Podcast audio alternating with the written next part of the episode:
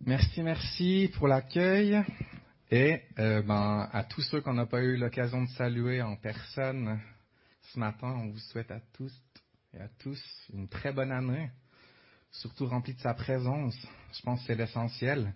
On va pas dire que le reste est superflu, on va pas se raconter des histoires, mais c'est vrai que sa présence, elle change les choses.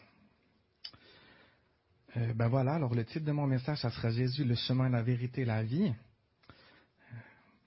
Mon premier mot sur ma feuille, c'est Jésus, donc. Voilà. Euh, le contexte, il sera à partir de Jean 13 et 14, donc sans faire de mauvais jeu de mots, je vais vous mettre un peu la table. On est dans le contexte du dernier repas. Jésus, il est en train de profiter des moments qui lui restent avec ses disciples en sachant qu'il doit retourner vers son Père et que euh, ben, il a des choses à leur communiquer aux garçons et peut-être probablement aux dames. Voilà, on est à l'époque où on veut l'égalité. Donc vous me pardonnez alors Jésus, il fait des choses un peu qui sortent de l'ordinaire, ce Jésus quand même depuis un bon moment. Mais à ce moment-là, Jésus, il lave les pieds de ses disciples. Donc, un maître qui lave les pieds de ceux qui le suivent, c'est quand même pas tellement commun. Et puis, il leur dit que dans la mesure où ils feront comme lui, où ils suivront son exemple, ils seront heureux moi je trouve assez sympa.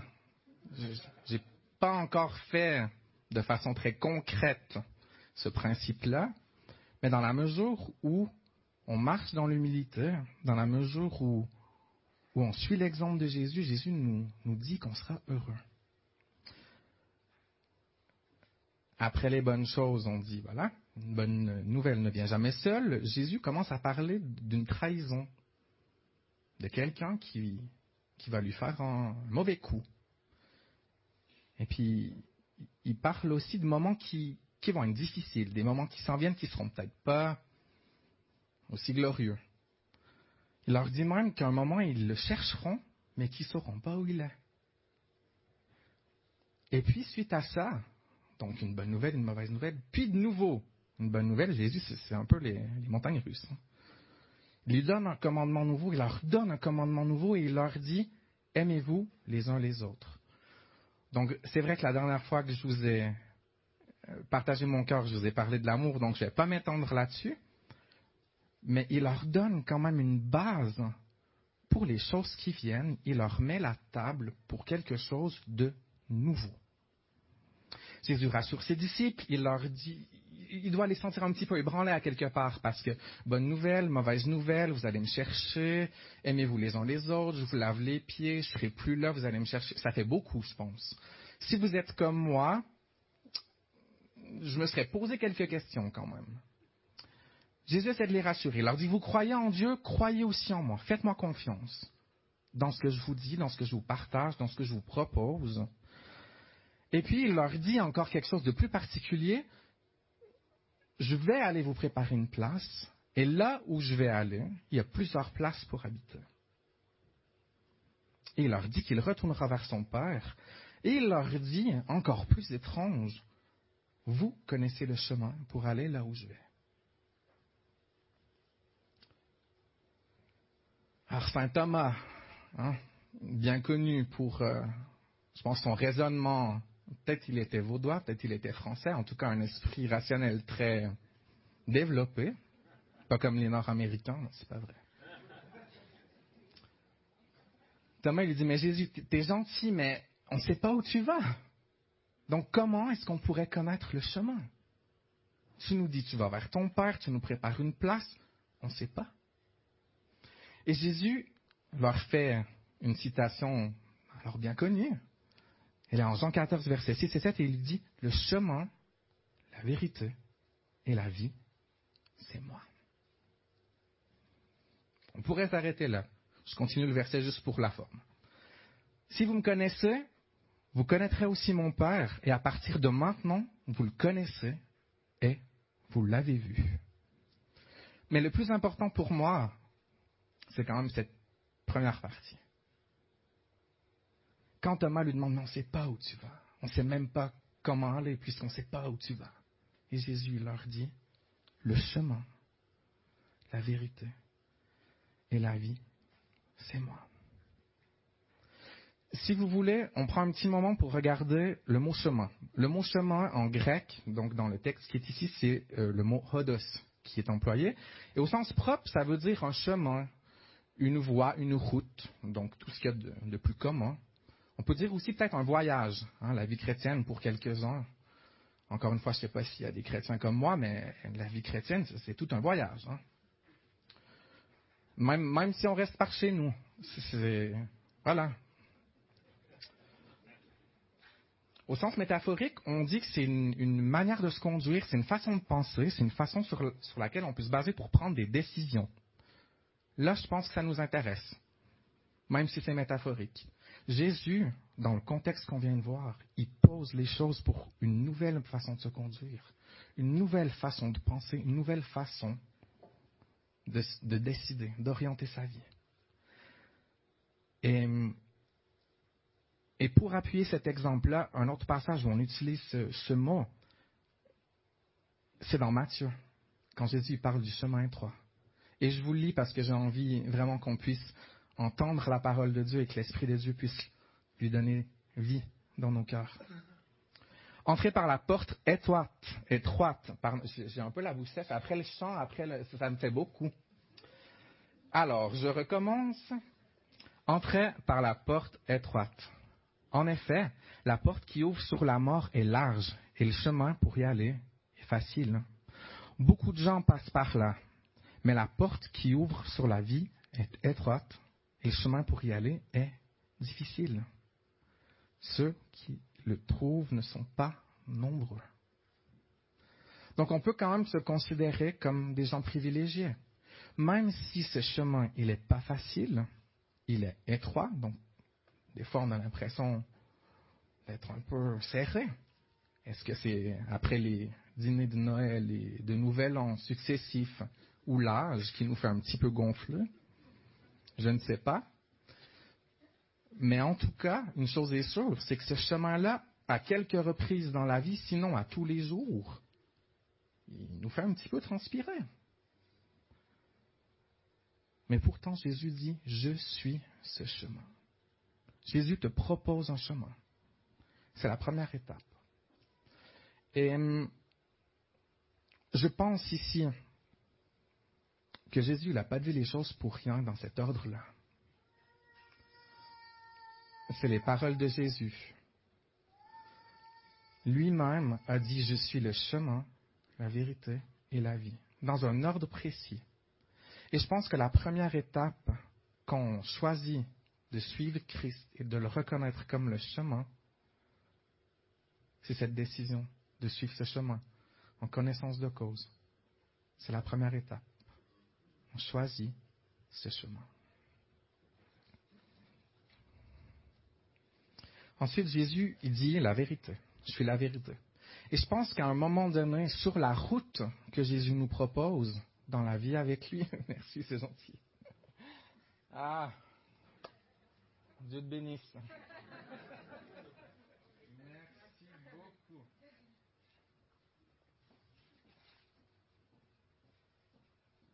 Ah, Donc, je disais, sur ce chemin que Jésus nous propose, je pense qu'à un moment donné, peut-être parce que c'est un petit peu resserré et que ça nous met en face de certaines réalités dans nos vies, hein, les réalités humaines, Jésus va venir à toi, à moi, et va se présenter comme la vérité. Je pense que c'est à quelque part en chemin où Jésus se présente, pas d'une autre façon, mais peut-être nous, en le côtoyant, on se rend compte que la vérité qu'il est, parce que c'est ce qu'il a dit, il est la vérité, elle nous apparaît un petit peu plus éclatante. Et la vérité, en grec, c'est pas très important, donc je, vous le dis quand même juste pour le, fun, de me faire un petit exercice encore. C'est aletheia, et c'est plutôt ce qui est vrai, ce qui est, ce qui est vrai, peu importe ce que tu en penses, peu importe ton opinion, c'est vrai, c'est vrai. C'est aussi ce qui est vrai et ce qui appartient à Dieu et au devoir de l'homme. Un peu comme une, vérité morale, une ligne de conduite, quelque chose comme ça. Mais elle est aussi vérité en tant qu'une excellence personnelle. Ça, c'est dans le côté plutôt subjectif qu'on lui donne. Donc, c'est quelque chose auquel tu aspires finalement, auquel tu aimerais de plus en plus vivre dans la vérité.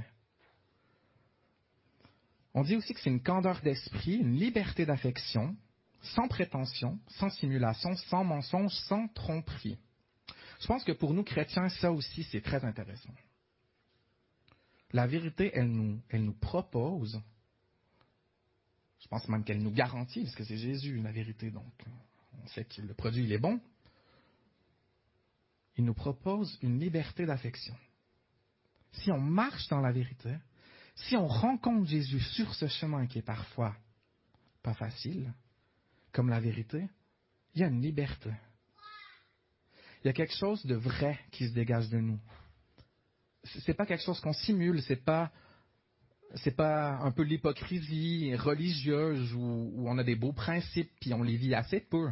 Ma foi, ça peut arriver. Pas ici, j'en suis convaincu, mais c'est des choses qui, qui savent arriver. Non, non, la vérité, je pense, on est vraiment honnête avec les uns les autres, tous, on a des côtés où on ne vit pas dans la vérité. Mais Jésus est la vérité. Et on peut se tourner vers lui parce qu'il nous propose une vie libre d'aimer, donc d'aimer son prochain, bien sûr, d'aimer Christ, sans prétention. Il n'y a pas d'orgueil à avoir avec ça. Hein. On est tous dans le même bateau. Mais Jésus, lui, il a payé un prix fort pour qu'on puisse marcher dans cette vérité. Et, et un passage très fort où Jésus, il prie pour ses disciples, parce qu'après leur avoir annoncé tout ça, vous croyez bien qu'ils ne devaient pas se sentir euh, au top. On suit un maître, on laisse tout pendant plusieurs années, puis tout d'un coup, ben voilà, les gars, ça y est, c'est la fin, je vais bientôt mourir, je vais partir, vous me chercherez, vous ne me trouverez pas.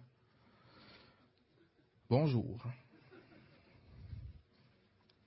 Mais Jésus prie pour, pour ses disciples, non seulement les disciples de maintenant, mais je pense que Jésus priait aussi pour tous les autres qui allaient venir.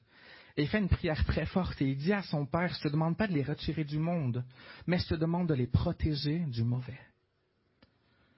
Ils n'appartiennent pas au monde comme moi, je n'appartiens pas au monde. Fais qu'il soit entièrement à toi par la vérité. Ta parole est la vérité. Tu m'as envoyé dans le monde de la même façon, je les envoie dans le monde. Et je pense que cette vérité, comme on disait, elle est non seulement un gage de liberté, mais elle protège aussi. Elle te préserve. C'est ce que Jésus priait. Fais qu'il soit entièrement à toi, par ta vérité. Et je pense que dans la mesure où on accepte de rencontrer Christ sous ces traits-là, sous cet aspect-là de la vérité qui chatouille, hein, c'est pas évident non plus d'être face à ses limites, d'être face à ses défis, d'être face à sa dépendance au Seigneur dans plein de choses parce qu'on aurait envie de vivre plus, de vivre mieux d'être plus semblable à Christ. C'est tout un défi, mais Jésus dit qu'il soit entièrement à toi. Donc il y a quelque chose aussi de très, comment je pourrais dire ça? Comment je pourrais trouver ce bon mot? De très, je vais prendre un terme américain, whole, entier. Ben voilà, c'est ce que Jésus a dit. Entièrement à toi. Pourquoi chercher plus loin? Qu'on soit entièrement à lui je pense que cette vérité nous amène, quand on rencontre Jésus comme cette vérité, Jésus nous amène plus entier à lui. Est-ce qu'il y en a qui aimeraient ce matin?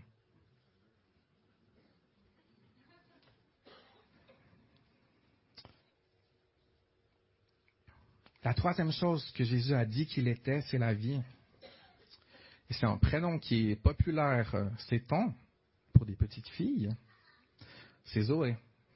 En grec, c'est la vie. Et, la vie, on la décrit de façon euh, générale comme l'état de celui qui possède la vie, comme celui qui est animé ou celui qui, est vivant, qui est, plein de vie. Au Canada, ma mère m'a dit souvent, t'es une queue de veau. Donc pour ceux qui, travaillent avec les bovins, vous aurez bien compris, ça, se balance d'un côté puis de l'autre, puis ça arrête jamais. Ben voilà. C'était mon, c'est mon cas, c'était mon cas. J'apprends à me calmer. Merci chérie. Donc je suis rempli de vie. Salut chouchou. Ça va? Ouais. Une queue de veau. Une deuxième. Bah, c'est bien. Ah, ah. On parle aussi de toute âme vivante, donc de tout ce qui a la vie. Je pense que c'est plutôt des, humains, des animaux. On parle aussi de la plénitude et absolue vie. Quelque chose qui est essentiel à la morale, bien sûr, mais qui appartient à Dieu et qui était pleinement dans le Christ. On dit aussi, donc ce mot, Zoé, ça signifie aussi une vie qui est réelle, une vie véritable. Donc ça veut dire qu'il n'y a pas juste une vie active et vigoureuse hein, dans, dans les jours d'aujourd'hui, mais une vie qui est vouée à Dieu, qui est bénie même dans un monde mauvais, pour ceux qui mettent leur confiance en Christ et qui finalement va se traduire par une vie d'une autre nature dont on connaît assez peu de choses finalement, mais qu'on a des petites parcelles ici et là, une fois de temps en temps. Mais une vie qui sera éternelle dans un corps parfait et qui n'aura jamais de fin. Donc pour le corps parfait, moi je signe tout de suite. Ah ben, super.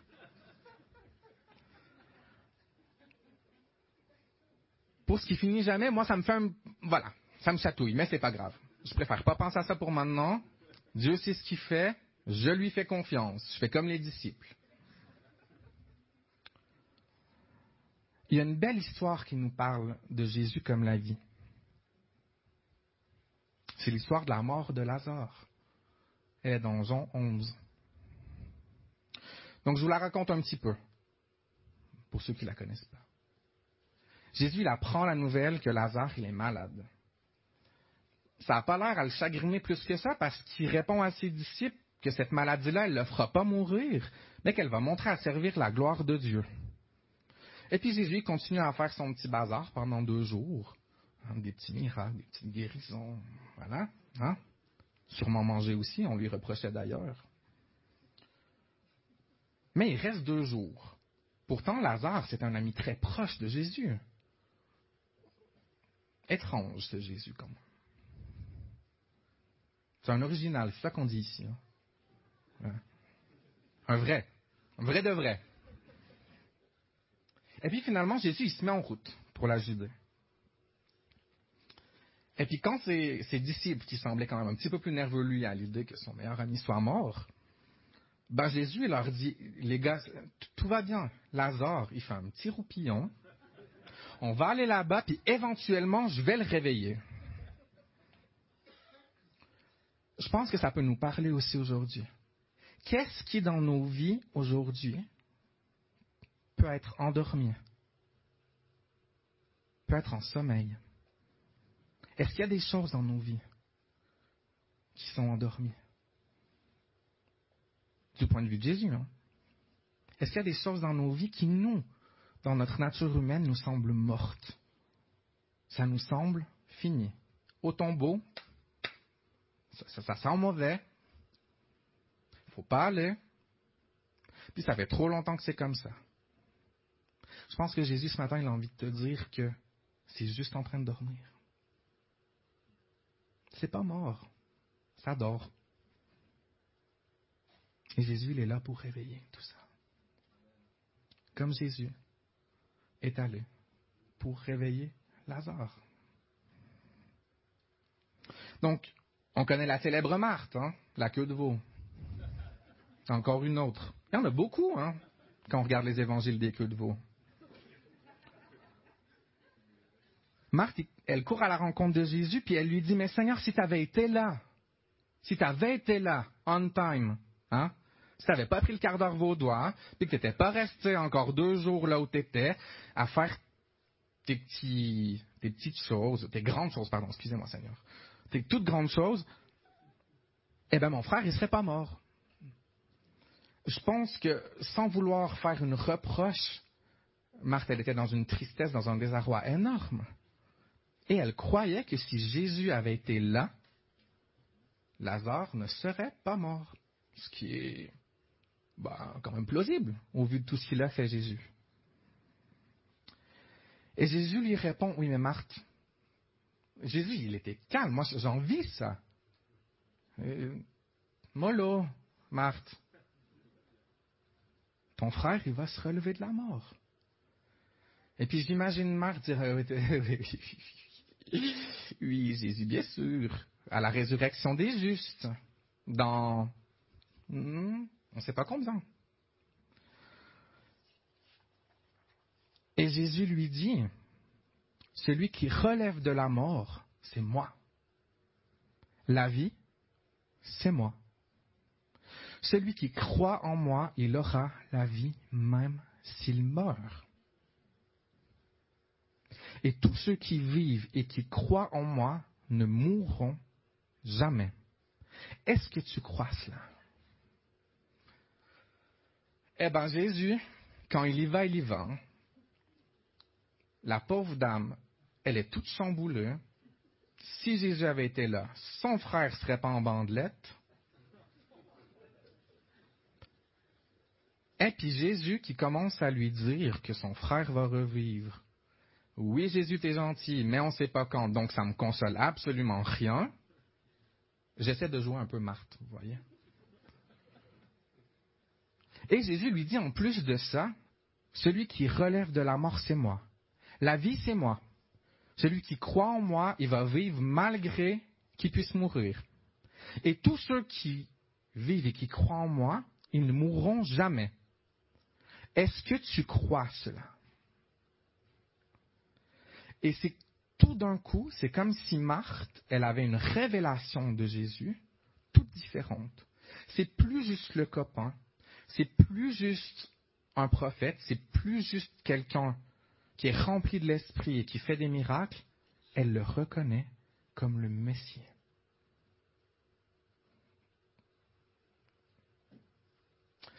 Face à la mort, Jésus est le seul, il restera le seul qui s'est relevé d'un tombeau. Ce n'était pas encore fait. Mais Marthe, elle saisit qui est Christ par les questions que Jésus lui pose. Fort. Hein? Et comme si c'était passé d'une, eh bien, il y a la sœur qui se ramène. Et elle fait la même remarque à Jésus. Si tu avais été là, mon frère ne serait pas mort. Sûrement beaucoup d'autres questions. Hein? un petit peu en condensé. Et puis Marie, elle est peut-être plus émotive que Marthe. Je sais pas, je dis comme ça, mais en tout cas, c'est écrit qu'elle pleure. Donc elle doit être vraiment submergée par l'émotion. Elle souffre énormément. Et toute la communauté est en deuil. Je pense qu'on se rapproche un petit peu du centre de l'histoire, parce que Marthe, elle a couru vers Jésus. Elle, voilà, elle avait envie de prendre un break. Elle voulait aller voir Jésus, elle voulait lui, dire ce qu'elle avait à lui dire. Et bien tout d'un coup, quand Jésus s'approche, puis qu'il voit Marie, qui lui pose cette question en pleurs, et qu'il voit la communauté aussi qui est en train de pleurer la mort de Lazare, qui était, je pense, un homme assez apprécié, il est ému par l'émotion que cette épreuve-là, elle inflige à cette communauté. Et on dit Jésus a pleuré. Donc, c'est quand même un, énorme décalage entre Jésus qui, il y a deux jours, dit C'est beau, les gars, tout va bien. Lazare, il dort, on va le réveiller. Et Jésus qui est quand même extrêmement touché parce qu'il voit les gens qu'il connaît. Hein. Bethany, il est allé plusieurs fois. Il voit des gens en souffrance et il souffre. Il partage cette compassion. Il pleure. Jésus est touché de ta situation ce matin.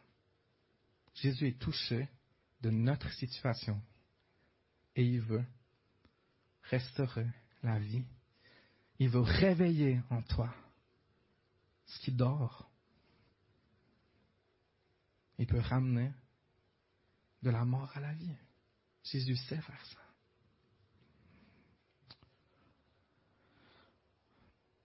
Quand on regarde un peu ce qui se passe après, si on, se met à vol d'oiseau, donc Jésus pleure, il, est vraiment transpercé par cette émotion, par le deuil, par la mort de son ami. Il y a quelques-uns qui sont touchés de voir que Jésus, hein, avec la réputation qu'il a et tout ce qu'il a fait, qui, peut, ben, on dit brailler un petit peu, chez nous on dit brailler. Je sais pas si ça a la même signification ici. Pleurer, c'est plus correct. Et, et malheureusement, ben, il y a aussi des réactions très humaines. Il y a beaucoup de gens qui se moquent. C'est écrit. Il y a des gens qui font des commentaires bizarres, ils sont un peu moqueurs et tout. Et, dans la vie, des fois, ben oui, on sent pas tellement de soutien autour. Quand il y a des épreuves, quand il y a des temps difficiles, des choses qui dorment, ben, des fois, on se demande, euh, ils sont où nos amis chrétiens ou, ou Seigneur, même t'es où Comme, comme Marthe? Elle a pu dire à Jésus, si tu avais été là, ce serait pas passé comme ça. Mais Jésus demande où est enterré son ami. Et Marie, elle questionne un peu les, intentions de Jésus parce qu'elle a, elle a une réponse euh, peut-être qui n'était pas la même que Marthe. Et puis Jésus, il, pleurait avec elle. Et elle questionne les intentions de Jésus. Ben, j'imagine un peu. Mais, maintenant, qu'est-ce que tu vas faire? Parce que t'es venu, ben, on pleure tous ensemble, puis, et puis après. Et puis Jésus lui dit encore quelque chose d'extraordinaire. Il lui dit, si tu crois, si tu crois, tu verras la gloire de Dieu. Ben, je pense qu'elle a cru, puisqu'on connaît la suite de l'histoire, où Jésus se présente devant le tombeau et dit d'une voix très forte que je ne ferai pas donc. Soyez tranquille, il lui dit, Lazare, sort. Et Lazare sort. Donc d'un homme qui était mort il y a plusieurs jours, revient à la vie, un ami de Jésus, Jésus sait ce qu'il y a de précieux chez toi. Jésus sait ce qui est bien pour la communauté, dans ta vie, dans ma vie. Et Jésus, il a envie, je pense vraiment, je vais redire ça encore une fois, au risque de radoter. Je dis quand même. Jésus, il a envie de réveiller ce qui dort dans ta vie, ce qui dort dans la vie de tes enfants, de tes parents, ton épouse, dans la vie d'église, ici, à Échalon, dans l'église au sens général. Jésus a dit, le chemin, la vérité, la vie, c'est moi. C'est tout un programme. Trois mots trois simples mots, avec tellement de force. Et j'aimerais juste nous encourager peut-être en terminant.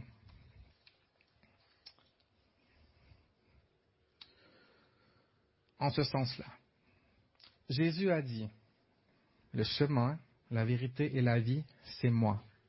Je pense vraiment que Jésus l'a dit dans un ordre précis. Souvent, est-ce que c'est la société qui, fait qu'on est de plus en plus comme ça, ou, ça a toujours été dans notre nature humaine, hein? euh, la volonté de trouver un peu des raccourcis, et puis de faire sans Dieu, pour ceux que ça concerne. Moi, des fois, ça m'arrive, je quand même assez régulièrement, malheureusement. Mais Jésus, il a dit ça dans un ordre assez précis. Le chemin, la vérité et la vie c'est moi. Je pense que souvent, on aimerait goûter à la vie, la vie abondante, sans nécessairement passer par Jésus qui se révèle à toi comme un chemin, comme une décision, comme une façon de penser, une façon de décider, par une manière de se conduire le matin quand on se lève, qu'on a les cheveux comme ça, puis qu'on n'a pas bu le café, par exemple. Ou quand il y a quelque chose qui nous énerve vraiment très fort, qui nous tire le nerf, celui qu'il ne faut pas. Mais Jésus, il est quand même le chemin. Et c'est le premier terme qui est sorti de sa bouche quand il a fait cette affirmation si forte. Je suis le chemin. Je pense aussi, certaines fois, pas trop souvent bien sûr, et sûrement moins en Suisse qu'ailleurs, qu'on essaie ou qu'on aimerait vivre Jésus comme la vie pleine et abondante sans nécessairement le connaître comme la vérité. La vérité de qui il est, la vérité de qui je suis dans mon état de pécheur lambda, mais surtout maintenant dans mon état de pécheur justifié, et renouvelé et de nouvelles créatures qui parfois, voilà, prend un peu de temps à, montrer le bout de son nez. Mais c'est quand même ça. Jésus te propose une vérité, sa vérité, sur qui tu es.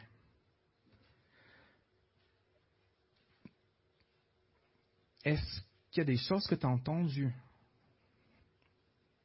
au long de ton existence soit plus courte, soit plus allongée pour certains, qui t'ont vraiment fait du mal, qui t'ont façonné dans qui tu es? Jésus, il veut venir vers toi avec sa vérité. De qui tu es dans ses yeux à lui. De qui tu es pour son Père.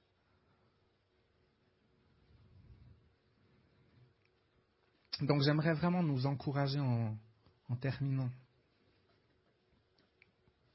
à choisir Jésus. Premièrement, comme ce chemin. Je ne veux pas en faire une doctrine. Je pense qu'on se comprend bien ce matin.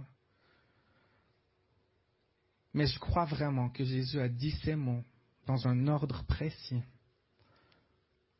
Parce que sans le choisir comme le chemin, sans choisir cette façon de vivre, de se conduire, de penser. Sans rencontrer Jésus à un moment donné dans ta marche avec lui comme la vérité. Ce qui est à l'écart, comme ça.